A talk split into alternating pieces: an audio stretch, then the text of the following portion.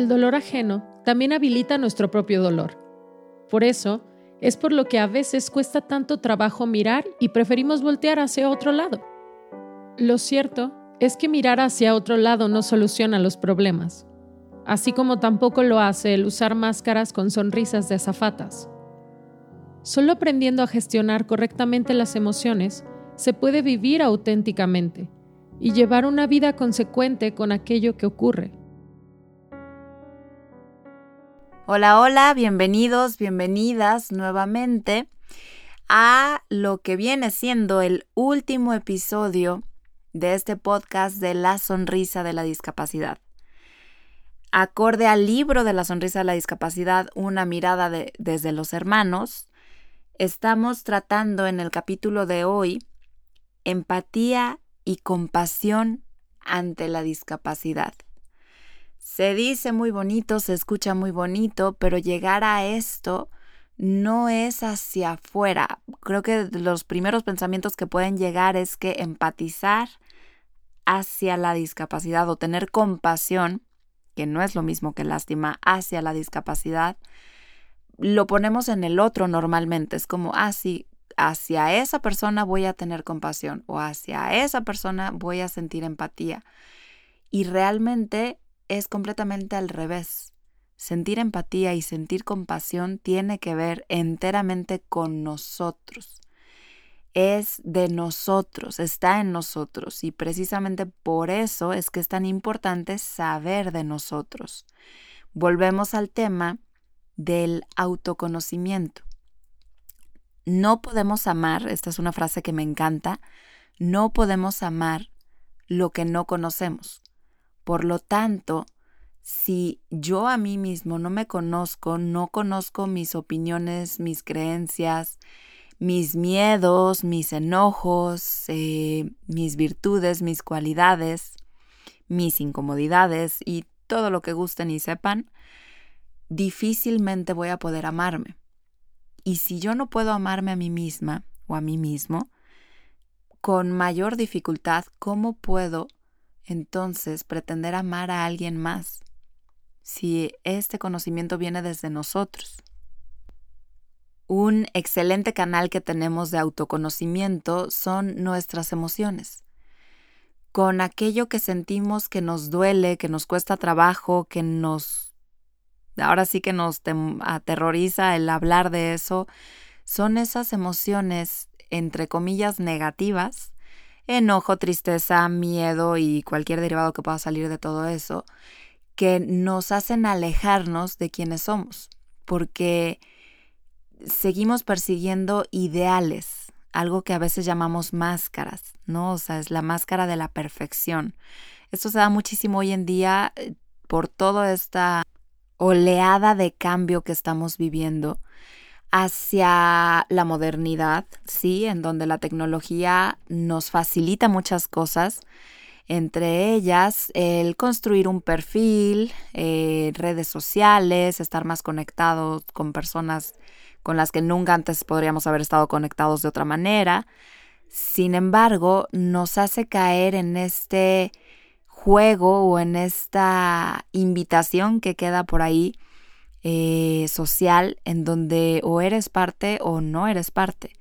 Entonces, o muestras una imagen que sea aceptable para pertenecer, o pero para nada. Lo cual nos lleva a un arrastrarnos a esta aspiración a la perfección. Y esto queda lejos de nuestras realidades. Por supuesto, ¿cómo vamos a poder empatizar con algo que ni siquiera somos?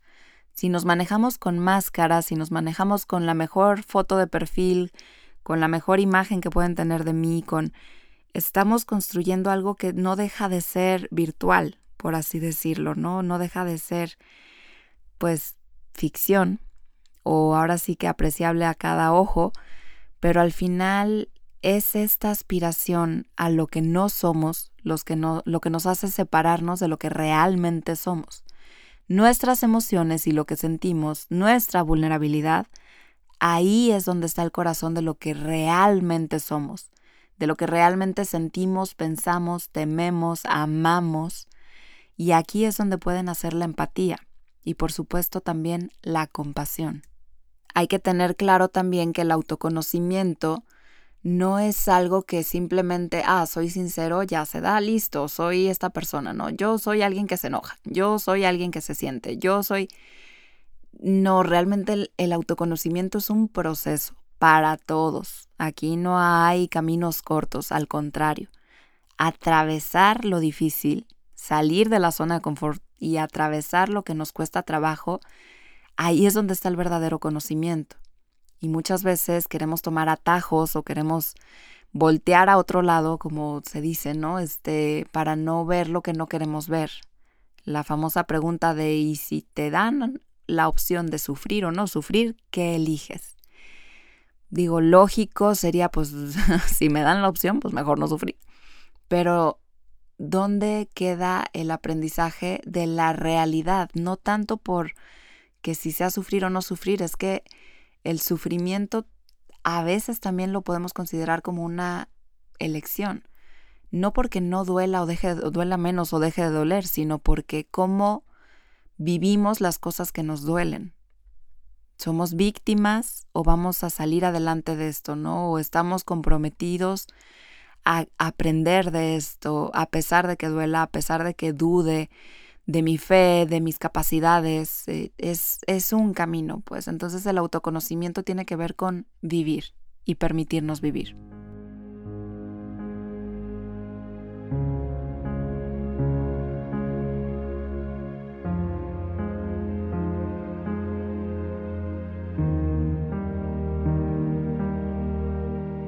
A la vez, hay que pensar en cómo observamos a la discapacidad. Nuestro cerebro tiene la peculiaridad de copiar, actuar y sentir debido a las neuronas espejo que rigen la conducta imitativa y nos hacen casi sentir el sufrimiento del otro, incluso padecerlo, a través de un reflejo de emociones y sensaciones de los demás que nos conectan y nos dan la capacidad de ser empáticos. Para poder aproximarnos con sabiduría al sufrimiento del otro, es necesario comprender sin juzgar Uno de los mayores regalos que trae consigo la vivencia y el acompañamiento de personas con discapacidad es que no hay careta, no hay máscaras, lo que vemos es lo que es. Las emociones son las más transparentes. Por ahí esta frase de tienes que ser un niño para llegar al cielo es como cuál es nuestra parte más infantil eh, un maestro mío decía, si realmente quieres conocer a alguien, juega con esa persona, porque en el juego, en nuestro niño interior, es donde sale nuestro verdadero yo. Que si somos competitivos, que si nos gustan las reglas claras, que si al contrario hacemos un poquito de trampa, que si nos divertimos, que si nos enojamos, es sale nuestra versión más primitiva, por así llamarle, de ser. No hay máscaras, no hay una imagen que perseguimos y que solo esa podemos mostrar. No es un soy fuerte aunque por dentro me siento quebrada. No es un todo está perfecto aunque siento que se me está desmoronando mi mundo. Aquí es lo que hay y lo que hay a veces cuesta trabajo verlo y más trabajo aceptarlo. Precisamente por en este trabajo emocional, donde podemos desarrollar nuestra inteligencia emocional, nuestra vulnerabilidad sana, nuestra construcción de, nosotros mismos y de nuestras metas, todo esto es el gran apoyo que podemos darnos desde el trampolín de la misma discapacidad, de lo que es diferente, lo que quizás nos pueda asustar mucho porque es diferente, porque no es tan aceptado, no es tan valorado. Valoramos lo perfecto, valoramos los cuerpos perfectos, las caras perfectas, la inteligencia perfecta. Y en cambio, si vemos desde una mirada real, fija, directa la discapacidad, entonces vemos caras imperfectas, vemos cuerpos imperfectos, vemos mentes imperfectas y nos asusta mucho. Pero aspirar a la perfección por definición es algo inalcanzable, pero aspirar a esto, desde ahorita se los puedo adelantar, no es posible. No es posible ser perfectos por la realidad misma de que somos humanos. Y como humanos somos imperfectos, nos equivocamos, fallamos, eh, la regamos y está bien. Está bien, es parte de la vida, ¿no? De aquí crecer hacia poder empatizar y tener compasión, precisamente por eso es un acto personal que antes de pretenderlo hacer con alguien más, debemos ser compasivos con nosotros mismos. Debemos aprender a mirarnos desde una mirada del perdón, de la aceptación hacia nosotros mismos, con nuestras propias carencias y nuestras propias cualidades.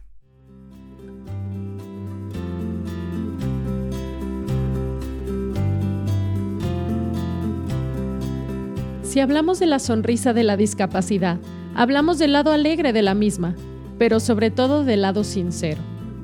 No podemos fingir la esperanza de un todo va a estar bien.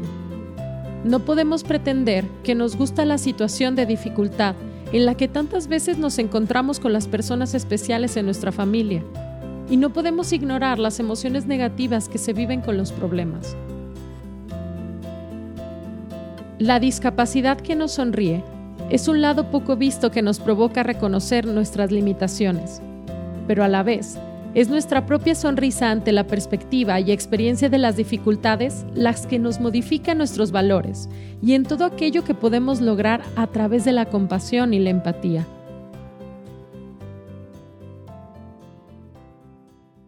La sonrisa de la discapacidad es una de las sonrisas más bellas que podemos observar si estamos dispuestos a mirar. Es importantísimo mirar desde la sinceridad, que esto trae consigo la discapacidad, atrevernos a mirar a los ojos y abrir los ojos para poder ver lo que verdaderamente hay, no lo que creemos que falta. Estamos hablando también de la esperanza, de mirar con ojos de esperanza, sobre todo a lo que es diferente a nosotros. Porque si no tenemos esperanza, difícilmente podemos tener un encuentro con el otro. Mucho más difícil podemos tener compasión o empatía por el otro. Sin esperanza estamos cerrados a que tampoco podemos mirar nosotros de forma diferente. Y más de lo mismo genera el mismo resultado. Entonces, si queremos transformar esta sociedad, transformarnos a nosotros mismos, transformar nuestras creencias, transformar la forma en la que miramos, no desde la indiferencia, sino desde el ser parte. Esta es la invitación que yo les hago. Les agradezco muchísimo acompañarnos en estos episodios, ser parte, escuchar. Eh, y ojalá, digo, uno de los grandes propósitos de todo esto es sensibilizarnos hacia lo que es diferente. Y esto, por supuesto, como les digo, desde la esperanza. Ojalá esto puedan compartirlo, ojalá si les gustó, se queden y se lleven cosas para ustedes y les quede para su vida. Con muchísimo gusto, aquí todo el equipo de Juan Diego Network y yo misma también estamos a sus órdenes.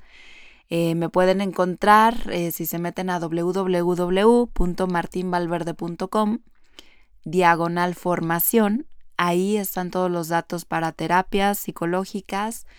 Eh, seguimos todavía ahorita con modalidad presencial y modalidad virtual, que ahora sí que lo hemos desarrollado desde la pandemia.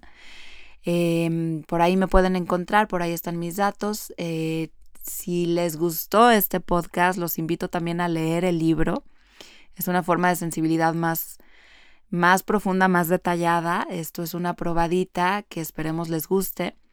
El libro se llama La sonrisa de la discapacidad, una mirada desde los hermanos y la pueden encontrar en Amazon, en Mercado Libre, en Gonville, este, en, en Dynamis también, oficina de Martín Valverde, o en esta misma página de martinvalverde.com. Y también en físico en Guadalajara, en las distintas clínicas de fisioterapia, sigue. Les agradezco muchísimo su tiempo, que tengan un excelente día.